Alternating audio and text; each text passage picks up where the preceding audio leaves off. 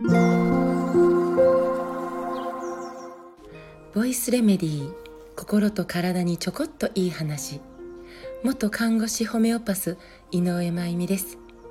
ママさんいつもひまわりのポイントのプレゼントありがとうございます。今日も聞いてくださっていますか、え、昨日は新潟市内の小学校で6年生の子どもたちに命の尊さというテーマでお話をしてきたんです。えー、45分間のその授業の一環として PTA さんの企画で実現したんですね。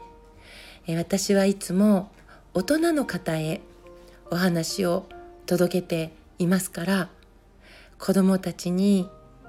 えー、こうやって直接お話ができる機会があるって、えー、とても珍しい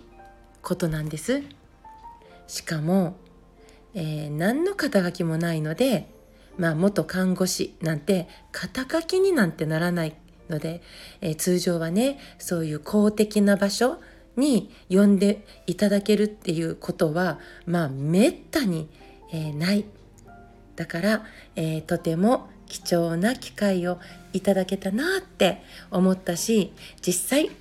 とっても楽しかったです。えー、普段大人の方々にお話をしているんですけどねそれもすっごくありがたいんですがその目的の一つに大人の皆さんが聞いてくださって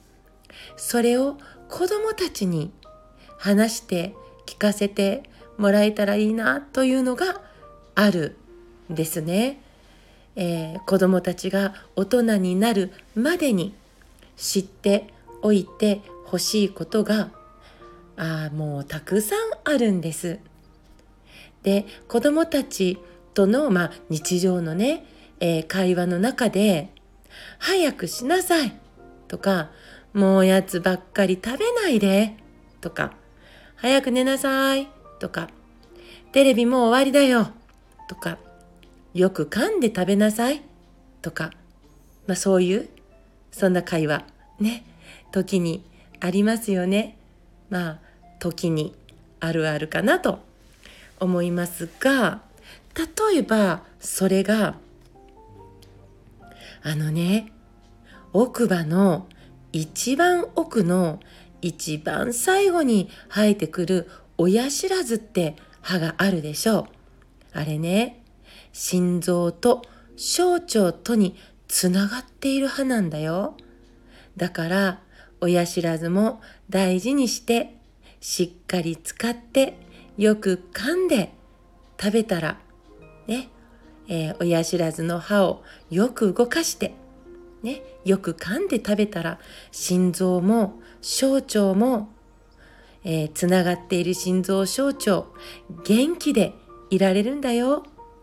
だから歯を大事にしたいね。そしてよく噛んで食べようね。なんて会話になったらめっちゃ素敵だと思って。こうやってどんどん大切なことをえー、そばにいる大人さんたちが子供たちに楽しく伝えられたらいいなと思っているわけです。えー、今日の学校での、えー、命のお話では私がえー、子ども病院の看護師だった時の子どもたちの話とか卵子と精子が受精するまでの奇跡のような、えー、物語お話事実を伝えてるんですが、えー、奇跡のようなお話とかで受精してから生まれるまでに起こる奇跡の一拍目心臓の拍動が起こる奇跡の一拍目のお話とか羊水を鼻から吸って鼻から吐いてお母さんのお腹の中でそうやって呼吸の練習をしてるんだよとか陣痛が始まってね、えー、参道でギューって実は絞られながら赤ちゃんの肺の中の羊水を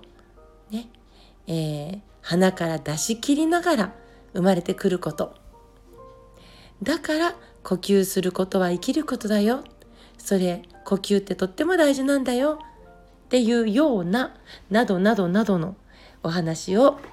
させていただいたんです途中で子どもたちにはいろんな質問を、えー、投げかけながらお話をさせてもらいました子どもたちね私から見てると本当にちゃんと集中して私が質問した時もちゃんと手を挙げて答えてくれてすごく嬉しかったですね。で会場には保護者の方々も、えー、子どもたちの3分の1ぐらいの人数ですかね、えー、参加してくださっていて、えー、最後の5分は保護者の方々に向けても少しだけお話をさせていただきました。もうその機会が本当にありがたかったです。今年はあと10月に兵庫県で2つの学校で子どもたち向けにお話をさせていただくことになっています。またしっかりと準備して感謝してお伝えしたいと思っています。もしよかったら皆さんの町にも呼んでくださいね。今日も最後まで聞いてくださってありがとうございます。また明日お会いしましょう。